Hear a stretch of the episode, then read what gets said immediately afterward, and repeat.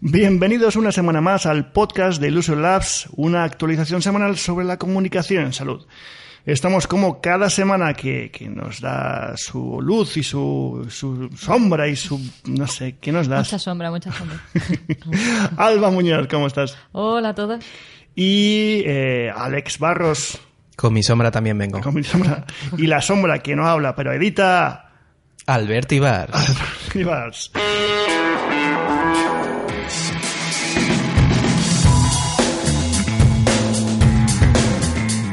En fin, esta semana tenemos un montón de noticias y tienen que ver con nuestra generación, con la generación de los millennials. Ah, nuestra generación. Nuestra generación. Yo tengo voz de, de jovencito, ¿no? Sí, casi por, pasas por la Z. Por la Z o Y o yo qué sé, ya mi generación ya está... Yo empecé siendo el más joven y ya soy el más viejo. ¿Qué ha pasado? Tiempo. Tiempo. Tiempo. No, bueno, esta semana es la Semana Mundial de Concienciación sobre el uso de los antibióticos y no queríamos pasarla por alto. Súper importante. Y hemos rescatado un interesante... Vamos, que me he adelantado completamente el podcast. no pasa nada, Bueno, pasa nada. Antes de hablar de la generación, la nuestra, Claro, claro, la de nuestra. la millennial, tenemos que hablar del uso Vamos, de que me he pasado el guion por el forro de, de- de donde tú ya Pero sabes. todo tiene un porqué, tiene un porqué. Venga, empezamos. Esta semana tenemos... Fefo ha visto una gráfica como Trump. Le ponen dibujos, entonces ha visto la gráfica y ha saltado ahí directo. Me acabas de comparar con Donald Trump. Me voy. Hasta luego. Hasta luego. Seguir vosotras.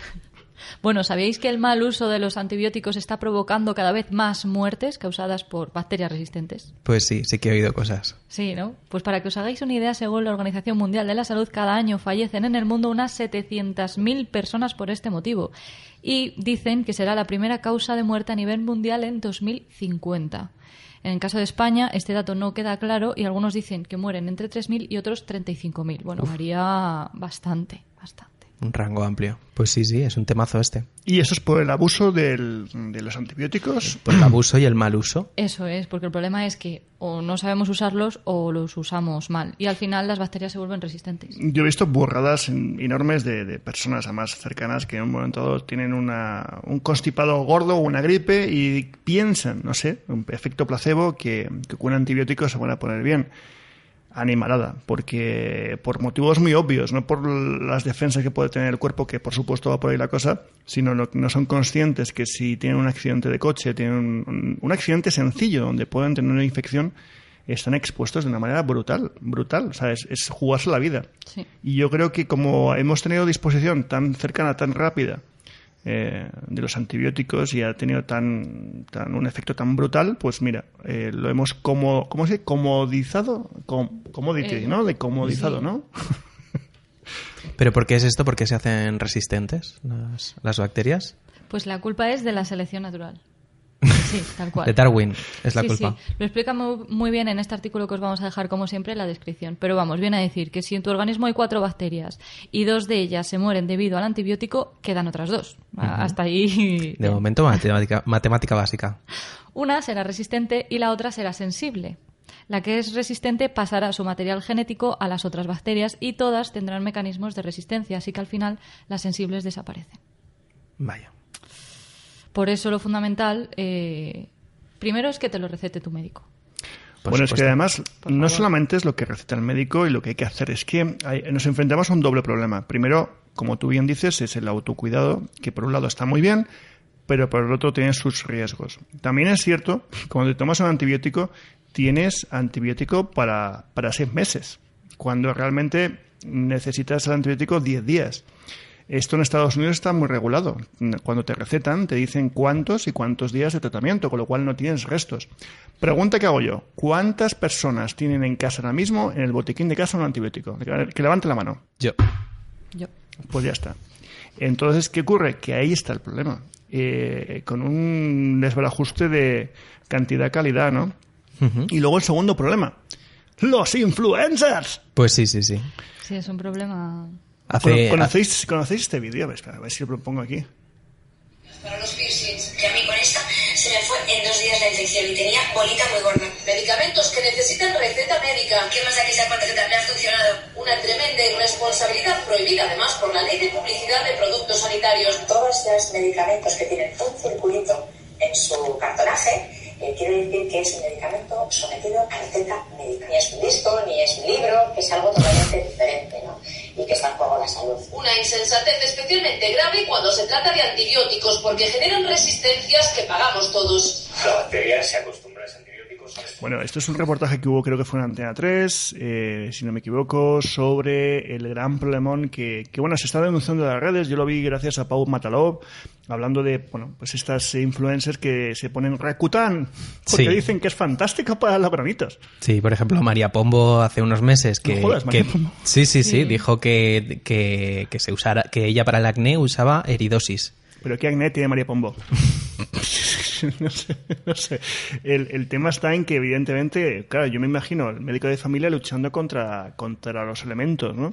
Sí, y cuidado, que a mí me parece curioso porque ella aseguró que había podido adquirirlo en una farmacia sin receta y en teoría no pueden dispensarlo. Y según un estudio, dos de cada diez farmacias todavía sí que dispensan este tipo de medicamentos. Bueno, cada vez hay más control, también os lo digo. ¿eh? Eh, antibióticos, te digo que es muy difícil. Conozco muchos farmacéuticos y, te- y es, es, es, es bastante, está muy... Otra cosa es que tengo un amiguete que le Claro. haga cositas. Claro. Y eso ya, pues habrá que decirla. Yo, yo si fuese la autoridad local, le, le- le diría bajo, bajo juramento que me diga quién ha sido el farmacéutico. Y verás que rápido el resto de farmacéuticos dejan de dar lo que no deben de dar. Pero no sé, yo creo que, que este tipo de. Además es, es malo para todo el mundo, porque claro, que este tipo de infecciones. ah. En fin, Que los farmacéuticos han hecho hilos en Twitter, ¿no? Con este tema. Sí, sí, sí, os vamos a dejar uno de farmacia enfurecida ah, es muy bueno. que, vamos, recopila todos. Incluso hay una que compara el frenador con el orfidal. Lo mismo, ¿no? Es, vamos, primos Casi, casi. hermanos. Como el frenador con el fidal. Sí. Frenador. Hombre, tiene un punto, ¿eh? Ya te lo digo. El frenador te lo tomas y estás en un globo, yo al menos yo, durante tres días. De hecho, cuando tomo frenador, sueño muy raro. ¿No os ha pasado? No, porque yo creo que no he tomado un frenador nunca. Pues el día que quieres que corte un pedo. en fin, Bueno, cambiamos de tema, ¿no? eso es un tema generación. Yo, yo sigo con el tema de generación. Eso es un tema generacional. Como le- lo he hilado, ¿eh?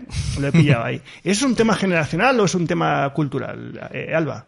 Hombre, lo cierto es que depende de la generación a la que pertenezcas, pues te puedes hacer una idea sobre intereses, ¿no? Comportamientos un poco comunes, cómo se ¿Y cómo reaccionamos nosotros, la generación X? No, ¿cuál es? No, ¿cómo Uy, te estás haciendo un lío. a Me, ver. me he liado. yo, yo, yo soy, G- yo soy X, yo soy X. Ni siquiera, yo soy... yo- Vosotros sois Z. No, no, no. Yo casi, pero no yo. Yo soy, eres? yo soy Y, yo soy millennial. Tú eres millennial. Yo soy pleno millennial. ¿Y tú? Y yo... Tú no eres generación. Estoy ahí, ahí. Tú- Porque yo tú soy no del eres legal. 93. Ella No. es YZ. ¿93? O sea, yo ya estaba de marcha en la expo y tú no habías nacido. Qué puto. Bueno, vamos a, a decir, ¿no? Un poquito, porque la gente no, Sí. no Sí, sabrá. tenemos Sí, sí, aquí sí. delante justo Así, una gráfica. Súper rápido. Eh, Alex, recuerda que esto es un podcast, que no, que no lo ven. Claro, claro. Voy a intentar transmitir esta gráfica en palabras. Primero está la Silent Generation, que son los niños de la posguerra, que es desde los años 30 hasta el 48, son exactamente. los que sacaban el plato. Son, se caracterizan por la austeridad, porque en su circunstancia histórica, en el momento en el que vivieron, eh, había pues conflictos bélicos y hay aproximadamente 6.300.000 personas de esta generación. Luego está el baby boom, la generación baby boom, que se caracteriza por la ambición del nacidos del 49 al 68, que hay aproximadamente pues 12.200.000 personas.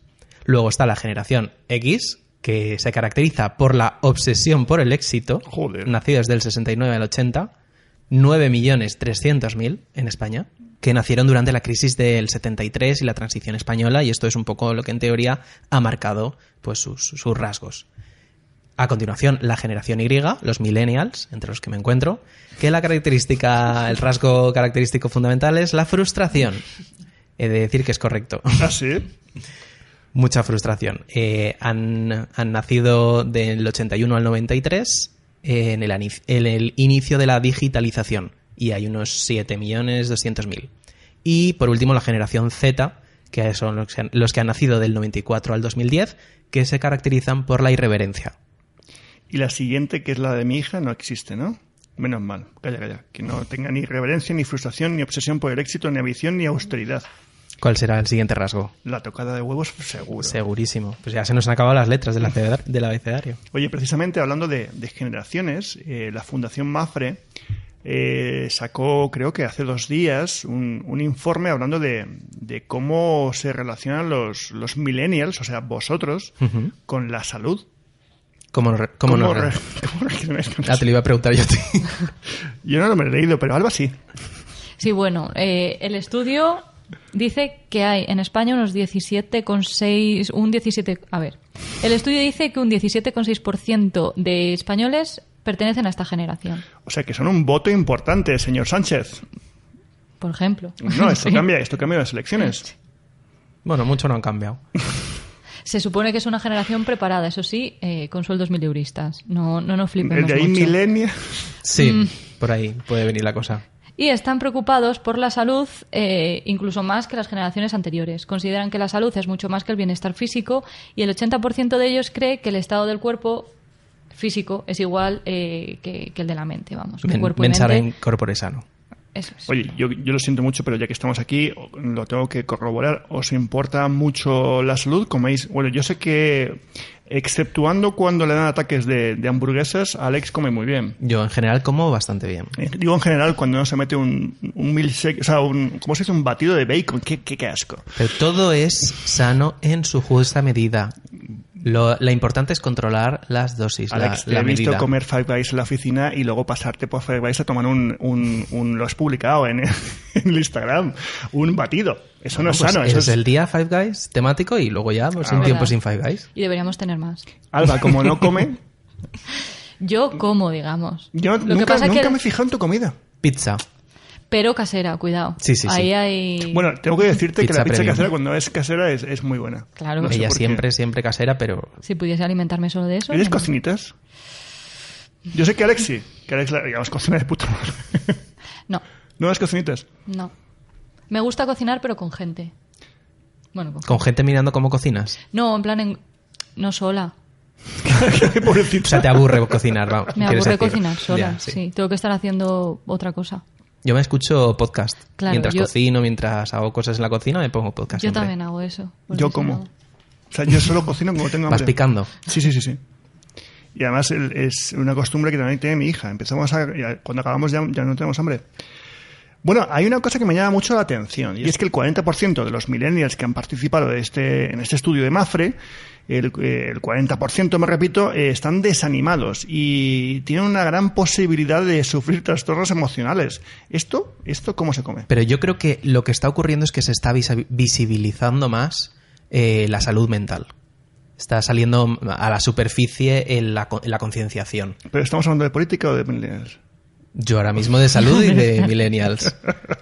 Yo creo que lo que se está haciendo es hablarse más y ser más consciente de que la salud mental también es una parte importante de la ¿Y salud. no crees que le están dando mucha importancia a matices que quizás hay que superarlos más que regocijarnos? ¿Cómo se nota la diferencia generacional? No, no, no. Yo te digo una cosa. Yo entiendo muy bien y, y además empatizo mucho con el des- desánimo. O sea, yo soy, además siempre lo he dicho, yo soy una persona constantemente insatisfecha y no lo digo mal. O sea, creo que es parte de mi proceso mental de, de subidas y bajadas. Aquí, aparte de, admitir mi bipolaridad, es que sí que es cierto que entiendo que hay desánimo. O sea, yo si tuviese, mm, no sé, 20 años menos y me encontrase en una situación económica como la que hay, política como la que hay, eh, no sé, eh, hablando del entorno, el planeta está hecho una mierda, eh, hablando de... Todo en general son malas noticias porque las malas noticias básicamente venden más. No digo que no sean ciertas, digo que están más expuestas. Y eso emocionalmente destroza. O sea, tú dices que estamos desmotivados. No, la motivación viene de casa. Es que no creo que encontréis una motivación clara más allá de, vues- de, de- de- de- de- del, del placer de hacer algo. ¿Me explico? A ver, no sé, me, no me he explicado mal. Si tú has expuesto constantemente a malas noticias, a malas perspectivas, ¿qué cojones haces? Escapar. Entonces, el- el- es lógico, o sea, es normal, o te desanimas o te escapas. El problema es que yo no creo que todos sean tan malas noticias y yo no creo que tampoco hay que dar mucha importancia a ciertas cosas. Cuidado, no hablo de depresiones, la depresión es un tema muy serio que hay que cuidar. También es cierto, y aquí no lo dice, el índice de, de suicidios Sí, y es un problema muy jodido que no está aquí referenciado por lo que veo, pero que, que una vez más también se le da mucho más exposición ahora, pero también es que hay muchos más. Hablando de generaciones. Tengo aquí la generación. ¿Esta cuál es? La W. que acaba de llegar mi padre. Eh, visto. Pues sí, el Hombre. tema de suicidios es un tema escurridizo y que hay poco dato. Pero, por ejemplo, en Japón, según un informe también que hubo, y no sé cuál es, porque lo, lo- lo escuché en la radio, hablaba de que los índices de, de suicidio eran tan bestias en jóvenes por las expectativas. ¿Qué quiere decir? Que o llegabas, una vez más, aquí me hace mucha gracia cuando decías lo del éxito. Claro, es que depende de lo que es el éxito. Pero claro, las expectativas que ponían en Japón eran tan bestias a nivel de lo que tienes que hacer con cierta edad, que si no llegas a eso, te suicidabas. Por ejemplo, decían a las mujeres, y, hablando del machismo, que no tiene nada que ver con esto, pero, pero joder, ¿cómo le puedes decir a una señora que a una edad tiene que tener hijos? ¿Qué, qué, qué burrada es esa? con perdón. Entonces, claro, si es un tema mm, paterno-filial te da igual, pero si es un tema cultural, social, es muy jodido. Qué mal hablo hoy, estoy hablando fatal. Yo solo quiero decir que es que esta generación está, es la primera que está peor que la anterior. ¿Cuál? La, La, millennial. Ah, la, Pero, la millennial. eh, eh, Sí. ¿de sensación o de, o de verdad? Esto es opinión tuya, te la pregunto. No, salía en el, en el estudio y según los dif- sus mojes, diferentes que eh, te parámetros. mojes. Sí, estamos peor. ¿Estáis peor? Sí, estamos peor. No estoy de acuerdo. Pero bueno, esto es otro podcast. Bueno, a ver, solo preguntando como a nuestros padres, etcétera, antes las oportunidades que salían. No, pero no se puede comparar tu generación con la de mis padres, por ejemplo, porque es una... O sea, o sea, obviamente son situaciones son- completamente distintas. pero, pero sí que es cierto que... No, no sé, yo creo que siempre... hay una... mm, épica en las generaciones que siempre dice, cuando yo era joven era Sí. todo mucho peor. Eso no es cierto. Era diferente. Sí, segundo, sí que es cierto que el otro día escuchaba a unos chavales hablando de toda esta mierda de, de las prácticas, lo complicado que es eh, tener trabajo, lo complicado. Se quejaban de que no podían tener trabajo porque no tenían experiencia. Y esto era un bucle eterno. Claro, pero nadie ha intentado romper ese bucle, que al final se rompe. ¿Y cómo se rompe? Pues seguramente aprendiendo. Y aprendiendo es trabajar por bajo del precio. Cuidado, no estoy hablando de que se abuse de las becarías como está pasando. Estoy diciendo que todo el mundo en un inicio se ha comido un marrón importante durante unos años para coger una mínima formación y poder saltar. Porque no conozco a nadie que ha saltado de la universidad a un puesto directivo salvando a Mark Zuckerberg, que, que, que, bueno, que es Mark Zuckerberg. No sé, creo que eso es un ejemplo. También te digo que ahora mismo es muy complicado ya ni siquiera alquilar. Digo comprar, alquilar es imposible. O sea, el otro día busqué un alquiler pequeñito eh, para una cosa mía y dije, ¿qué, qué, qué, qué, qué coño es esto? Es Eso es otro debate más que también podríamos... pero entiendo que. Sí, sí, sí, o sea, sí. súmale lo que te he dicho, que es las perspectivas que hay no son negativas. Eh, la salud os obsesiona, pero todos, o sea, todo da cáncer. ¿Me explico? Es que. No, yo estoy eh, totalmente de acuerdo de contigo en, que, en- en- bueno, no estoy de acuerdo con la perspectiva de todo ahora es peor Mm. que antes. No, no, no, Ni no. mejor, es diferente. No, yo tampoco, pero también es cierto que es la generación, la millennial, más preparada. Entonces, que estés más preparado no significa que tengas más oportunidades. Yo sí te, tengo que admitir que eso es verdad. Y, y eso que mi generación fue una generación sobrepreparada, me explico. Yo porque soy un puto desastre, pero, pero mis amigos tienen una o dos carreras. Y no estoy hablando de gente con dinero, estoy hablando de gente más o menos normal. Y, y no les ha servido para nada, salvando una excepción que conozco. Pero sí que es cierto, y esa es mi experiencia, y hablo como empresario, que es verdad que las generaciones, en este caso millennials, eh, eh, eh, están no solo mejor preparadas, creo que son mejores profesionales. Y eso lo digo muy en serio, no, no porque estéis aquí los y me miráis mal.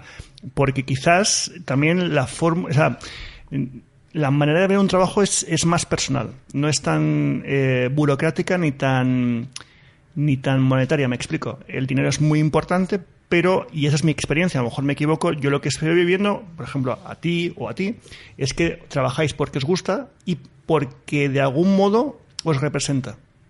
O sea, tú no dejarías nada a medias, te conozco un mínimo. Y no lo haces por mí o porque quieres la empresa, lo haces por ti. Porque Sí, es tu, sí. es tu, tu talk. Pero eso no es solo tuyo, es que le pasa también a Alex. Eh, me acuerdo otra persona que trabajaba aquí que era mm, Mario. Mario es un tío mega fino. O sea, fino en el sentido de que es que no había detalles sin hilo. No sé, es curioso. Eh, eh, eh, Salva, Salva otro que también pertenece a la generación. No sé, no sé si es generacional o que me he topado con cuatro frikis. todo Nunca se sabe. Oye, hablando de frikis, eh, resulta que cada año salen palabras nuevas. ¿Eso lo sabíais? No. Sí, por supuesto. Concreta, por ejemplo. Esa, esa es de mi época. Así. Sí, pero las van admitiendo en la RAE. Eso es otro tema que algún día deberíamos abordar. Pero bueno, ahí lo dejo, ¿eh? Yo, hay una palabra que todavía la RAI no admite y se llama el filete de leche. ¿Qué es un filete Tú no de lo leche? conoces porque tú eres demasiado joven, pero cuando yo era pequeño eh, el- mm, nos daban leche para crecer. Eh, eso o calcio, que era peor. Y las madres te daban pues el típico cordón blue, que, que era congelado, que era carne, jamón y queso. Y a los niños no les gustaba el queso. A mí, por ejemplo. Entonces mi madre me decía, no es queso, es leche. Entonces me daba filetes leche. Y, y esto ya con los años, que la vida es bastante cabrona, pues te hace ver a tu hija y te diga, no quiero este filete con queso. Y dices, no es queso, es leche. Y mi mujer, que es de Montenegro, dice, ¿qué, qué coño es esto? Entonces le explico la situación y me dice, no está en la RAE. Y yo, claro que no está en la RAE. Eso es cultura popular, no sé, esto era de mi barrio, no sé. Hay que hacer una campaña, hay que sacar el, el- el emoji, el emoji. filete de leche. Todo. Proud, proud filete de leche. Hashtag. Oye, ¿sabes que eh, hay un informe, creo que es de Gizmodo, que pues que básicamente No, en Gizmodo se han hecho eco. Sí. Ah, La nueva sensación de las redes es un- una web que ha publicado Gizmodo que habla de una herramienta online que recoge el año en el que nacieron determinadas palabras y expresiones. Para que tú puedas comprobar, por ejemplo, pues el año que naciste, qué palabra eh, nació contigo. Alex, ¿en qué año naciste? Yo en el 89. 89, vamos a 89, 89. Marketing viral. Hostias. Marketing viral. Es que me gusta mucho. Yo nací, nací con un marketing viral debajo del brazo. Alba, tú. Yo 93 sitio web. Sitio web. A mí se me ha alucinado. Hostias. Sitio web, hasta el 93 no se hablaba de sitios web. Ya, me queda un poco... Yo soy el 75 y la palabra es gigabyte. Es que es muy. Gigabyte. Gigabyte. Pero si ya no, eso, eh, yo no lo he oído nunca. Sí, un gigabyte, los gigas. No sé, los gigas. Ostras, Claro, o sea... tengo la carrera de informática. Gigabyte. ¿cómo? Vaya, ese día no fue a clase. Sí, sí, sí, sí. Eh, me sorprende en el 77 gamer. Gamer, sí. O sea, ¿en serio? Yo- joder, ge- 77, a ver, sí, gamer. Fíjate. Yo recuerdo los primeros juegos que, que tú... No sé por qué, mi padre nunca ha sido jugón ni nada, pero sí nos daba tecnología. No sé por qué tampoco, porque no... no y nos trajo un juego de, de no sé si era de Estados Unidos o de Japón, eh, que era el ColecoVision. En ColecoVision, que lo podéis buscar en internet, era una consola enorme con un mando que además tenía, tenía un- una especie como de cursor enorme, con botones numéricos y había varios juegos. Uno del típico de tenis, de tic, tic, y otro que era en color, que de un, de un, joder, de unos tipos independientes que se llama Donkey Kong, que era Nintendo.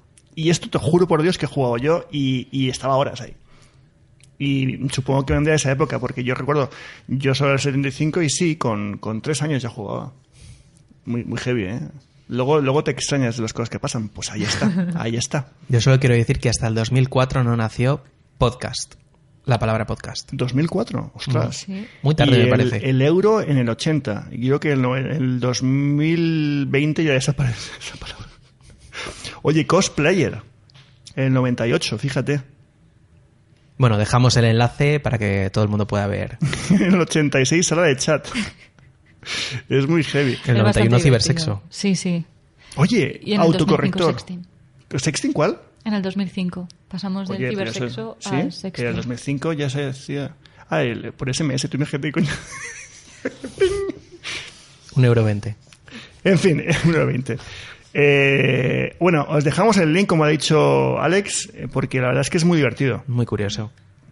Bueno, terminamos con una noticia muy cortita que hemos leído en el diario digital Laboratorio del Periodismo. y dicen que Adobe, de New York Times y Twitter van a trabajar conjuntamente para desarrollar una iniciativa que podría combatir la desinformación y las fake news. Sí, esto lo llevo oyendo un tiempo. Sí, bueno, pero es que... Y la, ¿Cómo paz, lo- y la paz mundial. A ver, Sí, si hay un presidente de Estados Unidos que lo que hace es generar fake news, ¿cómo demonios van a hacer eso? Bueno, Bueno, pues... pues- mm, Dios. Hablamos a la vez. Venga, dale. Se trata de un sistema de atribución que permite buscar la fuente original. Mediante pues, los metadatos del propio archivo, eh, quedaría incrustra- incrustado ahí dentro pues, toda esa información de- de- del origen, de dónde se ha generado cada, cada imagen, cada, para evitar todo este tipo de falsificaciones. Posteriormente permitiría a otras personas y otras plataformas pues, verificar este tipo de datos. ¿Qué os parece? Pues mm, vale, me parece complicado. A ver, no, no digo que no, pero como todo, al final supongo que habrá huecos por todos sitios. Es que creo que las fake news es, es más un problema cultural que técnico, pero bueno, eso es mi opinión. Bueno, todavía no hay fecha de lanzamiento, pero de momento lo están anunciando, que están trabajando conjuntamente. O sea que. Al minuto. recién Madre llegado del repartidor de Amazon. Como sé que me vas a preguntar el libro de la semana, te digo, acaba de llegar. Y es que lo anunció ayer un amigo mío. Estamos haciendo unboxing Sí, pod- sí, sí, podcast sí. unboxing. A ver qué hay aquí. Imaginaos que no es Pierre un libro. Fefo, Enjoy It. Y es el último libro de Seth Godin que se llama Lynchim. Uy, qué chulo. No, Lynchip. No, Lynchip. Lynchpin. Linkpin. Joder. Linkpin. Y habla básicamente, él te hace una pregunta, ¿eres indispensable? ¿Cómo eh, dirigir tu carrera y tener un futuro mm, decente? Esto creo que está dirigido a los millennials. A los No, que tienen miedo de ser sustituidos por robots, ¿no? eh, todos, eso nos pasa a todos. Eh, este libro ha salido nada, hace día y poco, y la verdad es que lo que hice es comprármelo porque sabes que soy un gran fan de Seth Godin, me, me encanta lo que dice, y bueno, y ya os contaré qué tal. Si yo te pongo el reto de cuando averigües qué es LinkedIn, nos lo cuentes. Pues mira, vamos a buscarlo. It's about choices, the future, your potential to make huge difference whatever field you choose. Joder, ese tío cada día es más genérico. En fin, la cuenta para seguir, pues eh, Seth Godin. La cuenta de seguidores es una cuenta importante de seguir. El tío es muy activo en las redes sociales, eh, también en, en- en Instagram yo lo sigo y aparte hace un uso muy curioso del Instagram y es eh, hace fotos que hace lo que, mm, ¿cómo se dice? Carriles, ¿cómo se dice? Los que son? Mm, Carrusel. carruseles de fotos y, y cada carrusel de fotos, digamos que son historias, o sea, escritas. Y hace directos y la verdad es que el tío contesta, o sea, el tío está ahí. Es un tío muy curioso porque la verdad es que tiene un criterio muy bueno, el tío sabe bastante, bastante de marketing. Eh, hablando es un tío raro, se le entiende muy bien porque habla como muy extraño. Pero es un tío súper, súper interesante. Ya hice una review hace tiempo de su, de su anterior libro, ya os contaré este, este nuevo. Está en inglés, todavía no está traducido al castellano. Supongo que lo sacarán dentro de poco. En fin, con esto lo dejamos ya por esta semana. Eh, la semana que viene ya viene cargadita, que es el Black Friday. Es verdad. Ya lo aviso, para que no haya, no sé, cruce de información. Con esto, Alex Barros, muchas gracias. Muchas gracias a vosotros. Eh, Albert Ibars, muchas gracias. Gracias a vosotros también. Y Alba Muñoz, muchísimas gracias por todo. Muchas gracias. Hasta la semana que viene. Adiós.